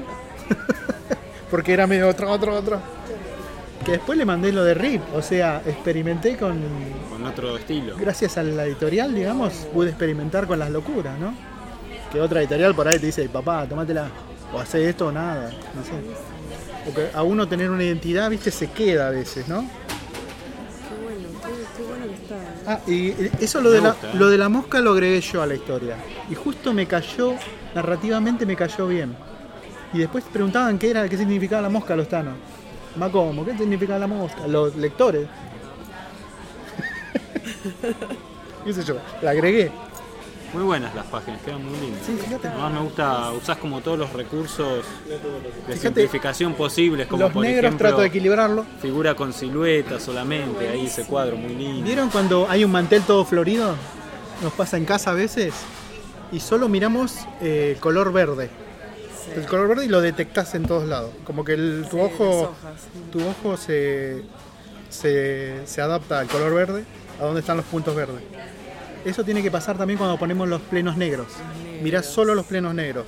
Si está equilibrado acá allá. Claro. Como ¿En estar así. ¿Eh? ¿Esa qué pasó? Que ahí- Mate cocido. Ah, algu- algunos, eh, bueno, esto lo aprendí de Carlos. Algunos dibujos no me gustan como quedan. De hecho, esta página la había hecho. ¿Esta es una copia? La había hecho y no me gustó cómo quedó esto. Entonces recorté ese cuadro que me gustó, lo pegué acá y seguí. No largaste el collage para nada. No, no, no. A veces cuando no me gusta un cuadro, lo recorto con cúter así, disculpa, y le pego algo atrás. Fíjate, creo que hay algo así. Sí, este, este está todo. O la mosca la hice una sola vez y después la fotocopié. Entonces la mosca, la misma mosca. Sí, sí, sí, ahí se ve. Ahí se ve lo que está pegado. Claro, todo eso estaba bueno y eso es lo único que le pifié, digamos. Bien, bien loco, digamos. En una semana. Es hermoso. Es para poner la pared. Sí. puede- Claro, esa es cada también la idea de que cada página sea, sea linda. No, che, basta. Claro. No, no es. Basta, chicos. Y, y se nota que es fibra, porque es mucho más rápido también la fibra que la tinta china. Claro, es indeleble, sí, indeleble traten. Porque por ahí hacen así que con la goma y se pasa. Guay. Son muy lindas tus figuras femeninas también. Sí, me gustan las chicas. Pero las Chicas, dibujas muy bien. ustedes son muy lindas, chicas. Muy bien. La culpa es de ustedes. ¿Algún consejo para dibujo de figura femenina? Y copiar, copiar chicas, copiar chicas. eh, hacer gestos también. A veces me encuentro haciendo un gesto que tiene que hacer el personaje. Qué tarado. Una vuelta también, la de Melia estaba yo haciendo un fondo con una explosión y estaba yo. Para ver cómo alucinaba cómo volaban las cosas, ¿entendés? Claro, claro. Es que uno juega. Y el otro que me estaba mirando al lado dice, ¿qué está haciendo este? Sí, sí, no, dice Merla, no ve, está haciendo la explosión. Se cagan de risa. Ah, bueno. Está dibujando. Claro. Sí, no, hay que alucinar. Hay que alucinar movimiento y, y agarrar la, la imagen adecu- eh, adecuada para mí. Alucinar siempre moviendo y agarrar la imagen adecuada. Y algo que vos nos No, dijiste, no puedo verlo, digamos, fijo. algo que nos dijiste es que te concentras mucho en las figuras, que te importan que las figuras parezcan vivas. Son muy, personal, no son muy personales los personajes. Rulito, peladito, esta. Claro, que cada se diferencien bien. Fondos por ahí no hay tantos. Yo sé hacer fondos, pero no me. Tengo que concentrarme porque los que llevan la historia son los personajes. Claro. Los que llevan la historia son los personajes. Y los personajes están buenos, te atraen, te, te dicen cosas. Que no le Eh, ruido Viste, las expresiones también, ves, acá se están matando de risa, ¿entendés? Eh, y tenés que reflejar eso. El personaje te lleva a la historia. Pasa en el cine, mi hijo está estudiando cine y me tira estos tips y me dice, ah, y yo me entiendo ahí por qué me gusta eso. A veces uno no sabe por qué lo hace las cosas. Lo bueno que simplificar si das como Eh, sí, sí. Sí, eso lo hacíamos con, con- De hecho, también, fíjate cómo compongo los, los globos. Los globos también son importantes, los globos. Son parte de la composición que me decía Carlos. Hay que componer, hay que componer, también diagramar, llevar, andar. Bueno, en este caso la historieta, la ilustración, por ahí hay que componer con objetos, narrar cosas, eh, con el color también narrar. Hay mucho. Y al No es mucho, de- no es mucho para tener en cuenta. Al momento de plantearte los personajes y de diseñarlos, ¿qué, qué elementos tendrías en cuenta? Por eso me gusta mucho poner a gente conocida. Porque ya me acuerdo de él, digamos, eh, memoria visual, no tanta, pero, pero me acuerdo de la, de la personalidad de él también y cómo reaccionaría eh, y todo eso. Tranqui, tranqui, mirala, Bien. esta que vos no viste. En esta otra historia, ¿cómo se llama esta historia? Esta se llama El rock no muere, tachado muerto. Es, una, es, es un grafismo. Y acá el estilo de la tinta es diferente. Si Es bien distinto. El estilo de las figuras tiene un aire similar, pero el tratamiento de tinta es totalmente distinto. Sí. Y eh, acá sí usas eh, Sí, sí, sí, grisados por trama. Eh, sí, los, los rayitas, digamos, son grisados, sí, son eh, el degradé, las rayitas. Claro.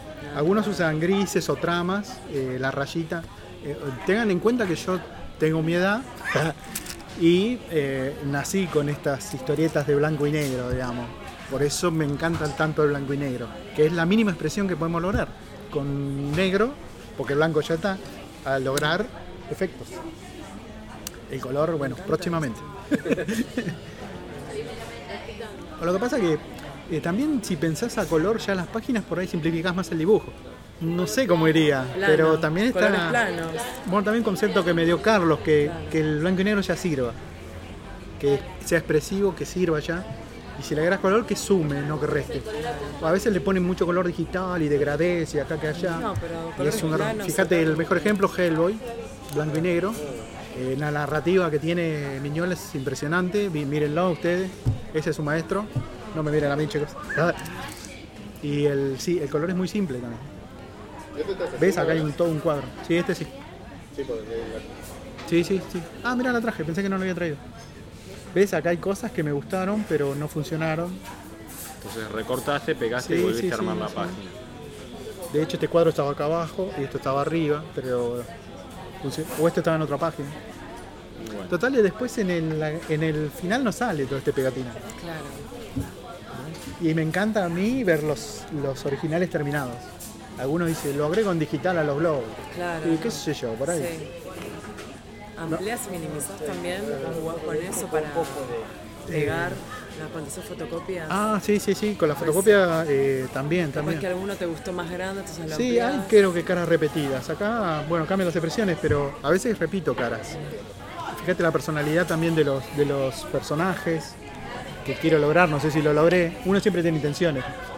Buenas ¿En qué- intenciones. ¿En qué momento lo hiciste este? Este, esto fue con Viviana Centol, cuando me entregaba. El guion me lo entregaba una semana antes. Pero ¿en qué año?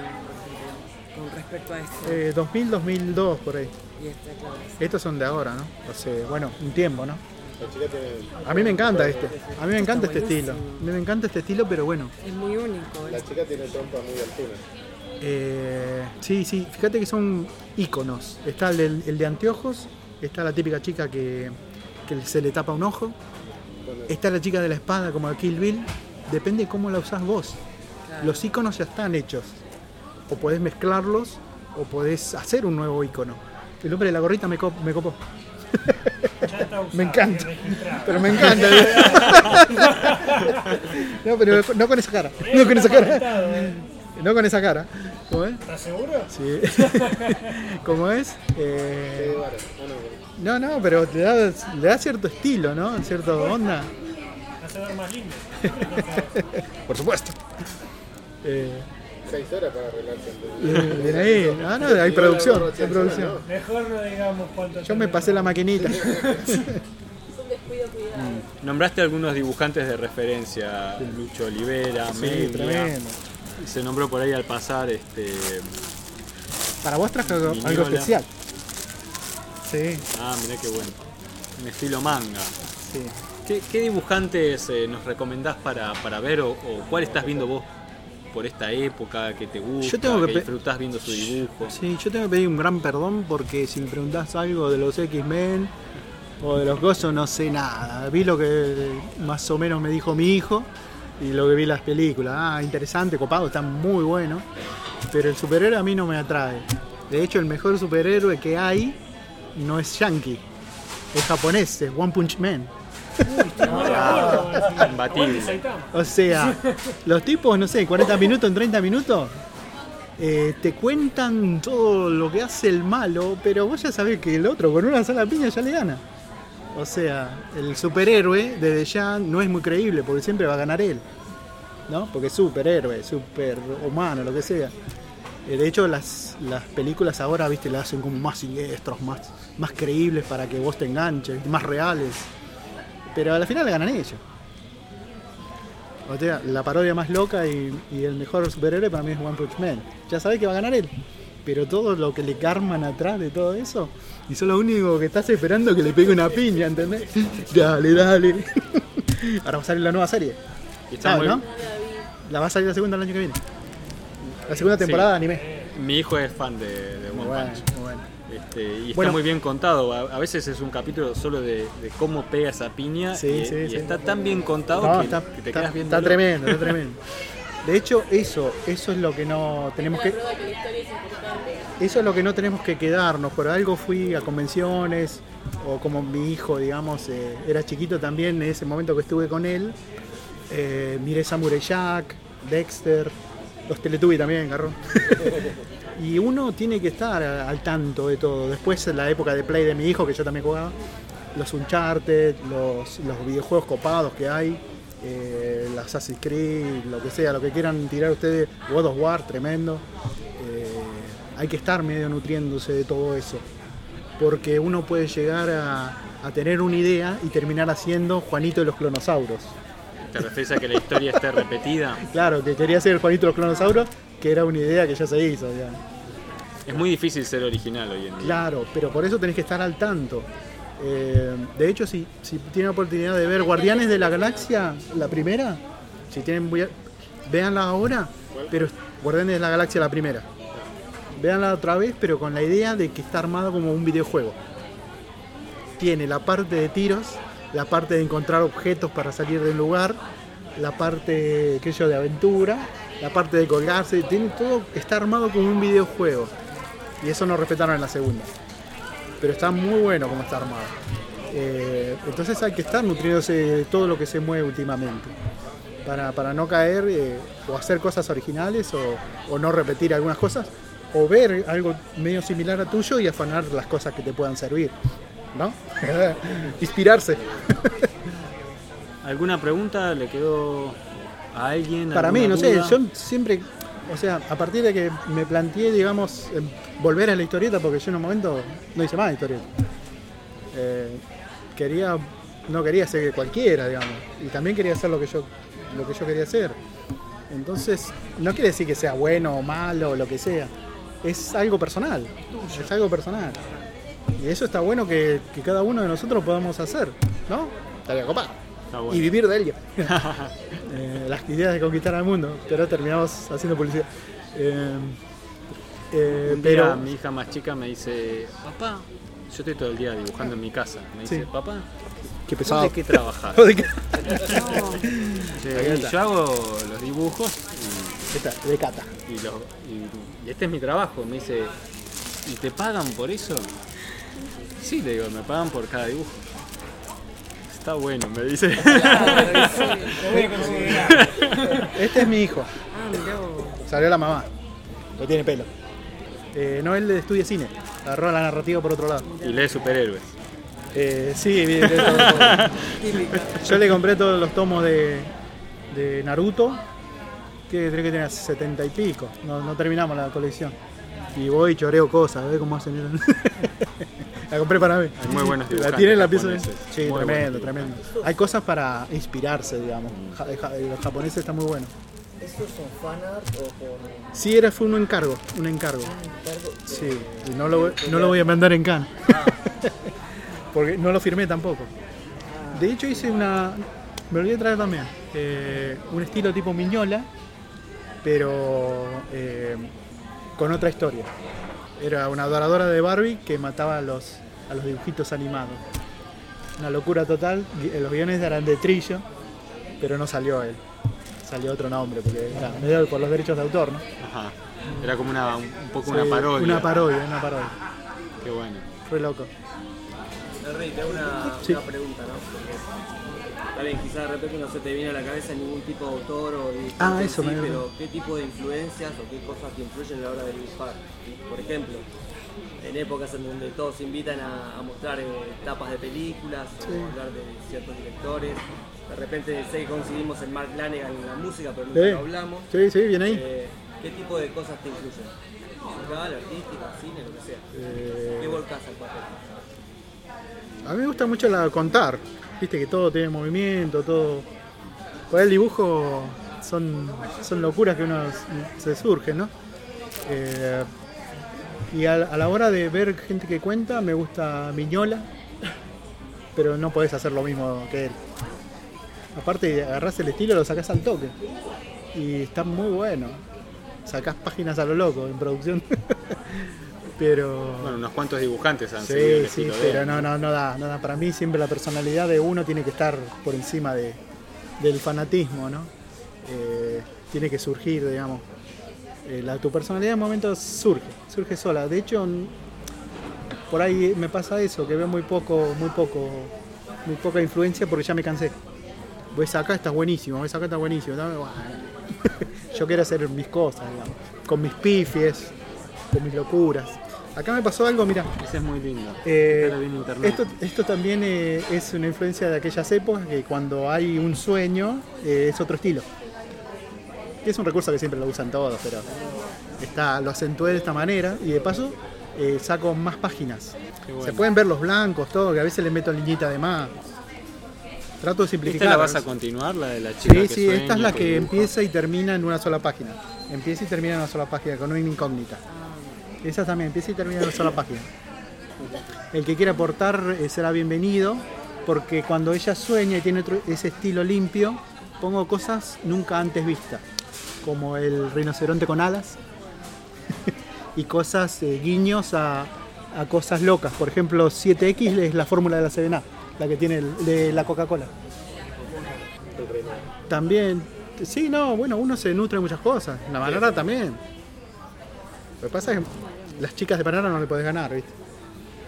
Y esto está situado con adolescentes, creo, no sé. Me salió medio viejo, perdón. Porque no hay muchos, muchos. De hecho, la de la música también está con chicos, ¿viste? Las películas de las adolescentes, las actrices tienen- Y que el manga también, el shonen tiene mucho adolescente, está bueno. El shonen, el shonen. Depende del target que uno tenga. Claro, el shonen. Claro. Sí, sí. Después hay, hay cosas oscuras, ¿no? Bien. Yo, la juventud siempre mueve el mundo. Sí, sí. Y me, me hace acordar también cuando era joven. Y mis locuras de conquistar al mundo. ¿Alguien quiere hacer alguna pregunta específica? ¿Quedó alguna duda? El curso del guion, Si quieren les paso el- lo que yo deduje de todo, de que el armado, Uy, cómo armar un estaría guion. lindo, lo podríamos agregar Sí, al sí, final de la sí. charla. que Estaría buenísimo. Dale, dale. Eh, de cómo uno siempre tiene que, que encarar con, con un mensaje. Y ¿Querés? después nos va a pasar el dato del, del guion. Yo te lo Después paso. te lo, después. lo paso. Sí, Eh, sí, uno porque siempre tiene ahí que no- tener un mensaje sí. y un trauma. Pasa en el Rey León, pasa en las películas de Disney.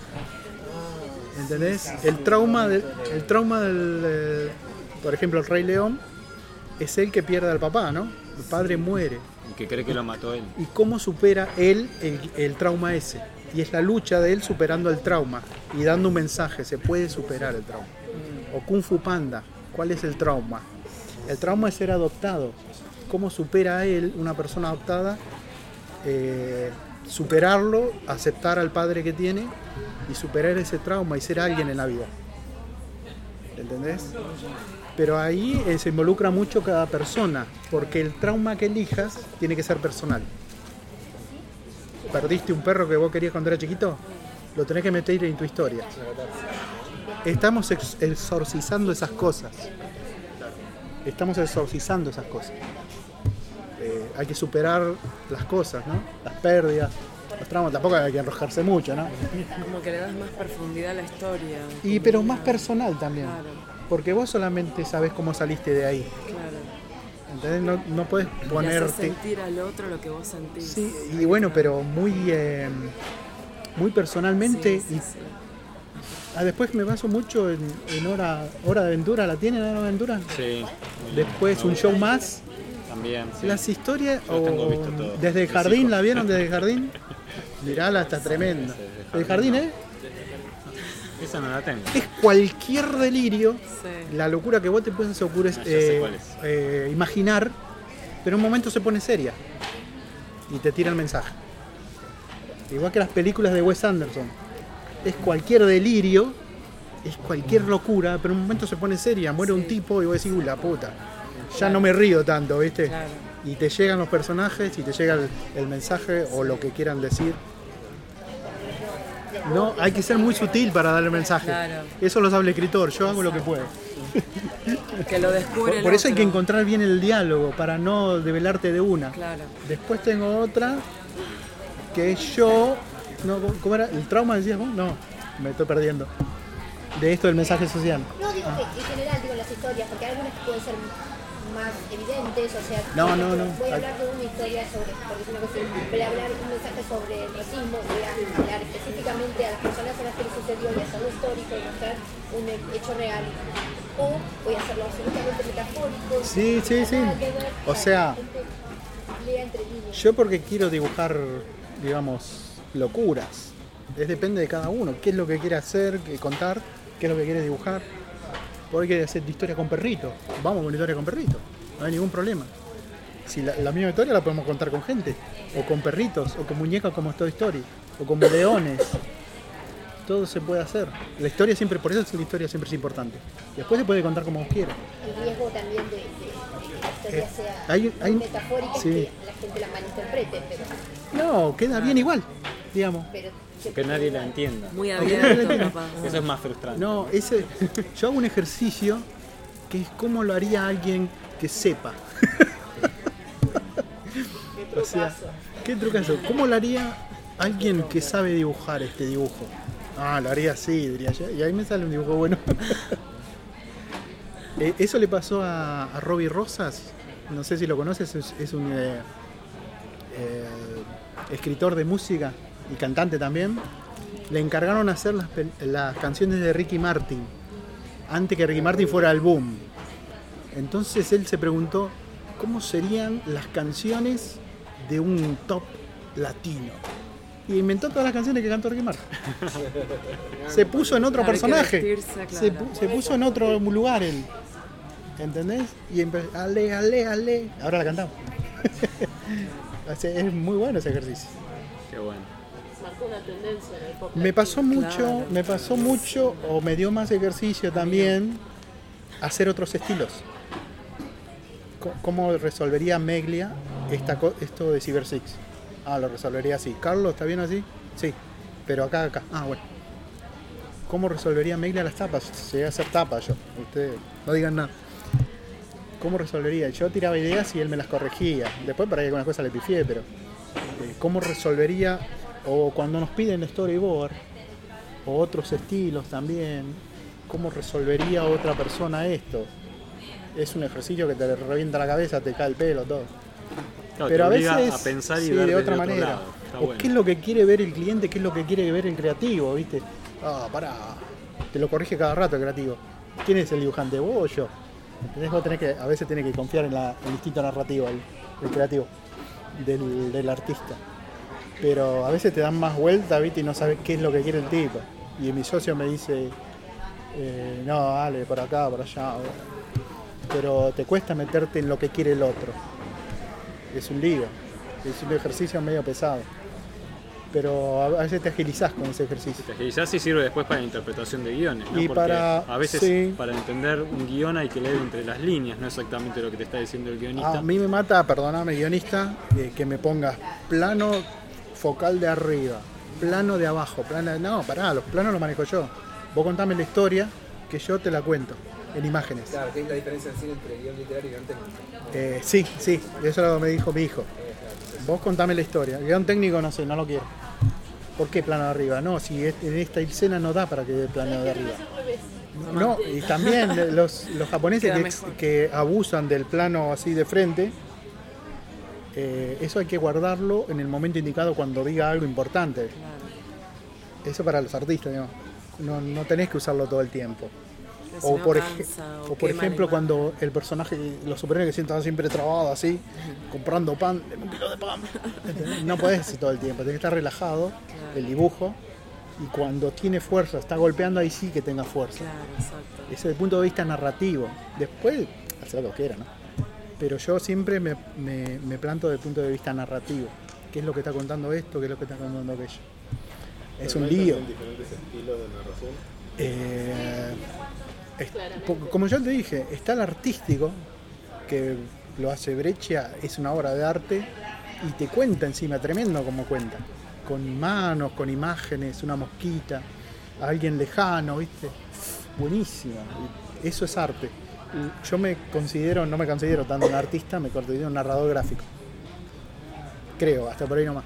No, acá yo iba por lo que decías de los distintos, del estilo por ahí más japonés o el de superhéroes, que es claramente un estilo diferente. No, sí, sí, sí. de una historia gráfica europea. En eso también hago mucho hincapié yo. Está bien que le dicen cómic, pero cómic me refiere a superhéroe. Y yo prefiero tener una postura más nacionalista y hasta decir historietas, que nos tenemos nuestra propia identidad. Está bien, los viejos ya fueron, pero hay que respetar de alguna manera nuestra identidad y seguir para adelante. Eh, también todo lo que refiere a cómic significa como historietas, ¿no? Está bueno que se relacione pero también eh, tenemos que tener identidad de que la historieta nacional tiene una historia, tiene una personalidad, porque es mucho más creíble las historias que por ahí podemos llegar a hacer nosotros, que la que un superhéroe que siempre gana. Y, y tiene una parte eh, muy rica, hay que explotarla. También está Cuadriños en Brasil, debe tener su identidad. Meta Batucada, Fumetti, Te veo. Van Desiré, Te Veo, Manga, todos tienen su identidad. Eh, son respetables. todos. No, bueno, se, se unificó todo, pero no perdamos nuestro, Nuestra forma. nuestro banque. bueno, está Esto no. Manga yo puedo hacer, ¿viste? O sea, de hecho tengo historias con, para hacer en manga. Pero la mitología japonesa es, es demasiado loca, ¿viste? A Sí, Meglia le preguntó eso a un mangaka, y cuando me contó él. ¿Por qué es el estilo todo igual? No sé, el manga es así, le dije. Hay de todo, hay de todo. Ahora sí se fue, se fue, sí, se fue ramificando todo. Eh, a mí me gustan las historias oscuras que tienen los japoneses, son terribles. No sé si, si tienen acceso a ese material. Están muy locas. están. Sí, sí, hay cosas muy Sí, buenas. sí. Y bueno, después está para todo, ¿no? Los chibi. Los chibi. a veces le gustan mucho. Ah, esto en un momento. Bueno, esta historia de Agus es ella que quiere aprender eh, a dibujar y alucina con un dibujar bien. Ella alucina en su cabeza, pero en la realidad no hay nada atrás. No hay nada, ¿ves? O sea, lo que está en su cabeza es mucho más rico que la realidad. En la realidad casi no hay nada. Está bueno, me gusta. Eh, buena la imagen. Y tiene que combatir con sus. eh, hace como batalla. Me salió esto de batalla de dibujante. Tiene que combatir con sus eh, limitaciones y con sus. las cosas que no le salen. Por ejemplo, no le salen las manos. Y se le aparece un monstruo todo hecho con manos así, ¿ves? Todo envuelto. Manos armando una persona. Entonces ella combate haciendo manos también y le tira puños. Medio al- Me gusta, en este estilo alucinante, Muy ¿no? lindo, muy lindo. Y, cuando- después también con eh, perspectiva, con eh, camiones, con lo que sea, y combate contra otros chicos que sí le salen camiones. ¿Esta lo hiciste vos? Eh, ¿Lo sí, sí, sí. Es, eh. es una manera de, de- de que aprendan también los chicos, medio didáctico. Mensaje, tiene bajar línea. Bien. Que, que no se enrosque es como resuelve ella, digamos, no se enrosca. Sí, sí, sí. Y hablando de aprender a dibujar, trajeron dibujos para mostrarle Venga. a Henry. Vamos Yo a la te quiero agradecer especialmente No, no, todo el tiempo que nos dedicaste y además la generosidad de traer tus originales No, y para que- toda tu experiencia. Son, gracias, eh, que son muy didácticos, ¿viste? Porque si no, no no me van a entender. ¿No? Sí, yo creo que Muy de profesor también lo de Agus también y, y lo- mi forma de ser. sos muy bueno explicando. Muchas gracias. No, agradezco. no, no, gracias a ustedes por la invitación. Hasta aquí llega el episodio de hoy. Espero que toda esta información les resulte útil e interesante. Le damos la bienvenida a todos los que se sumaron a este episodio a partir de hoy y también les agradecemos a todos los que nos comparten en sus redes sociales y ayudan a que cada vez seamos más. Recuerden que pueden escucharnos en iTunes, Evox o iBox, como se diga, Stitcher, Tuning, bla, bla, bla, todos esos, todos esos sitios donde van a encontrar nuestros podcasts. Si les gustó el programa, pueden darnos un me gusta, escribirnos una reseña, ponernos las estrellitas que nos merecemos.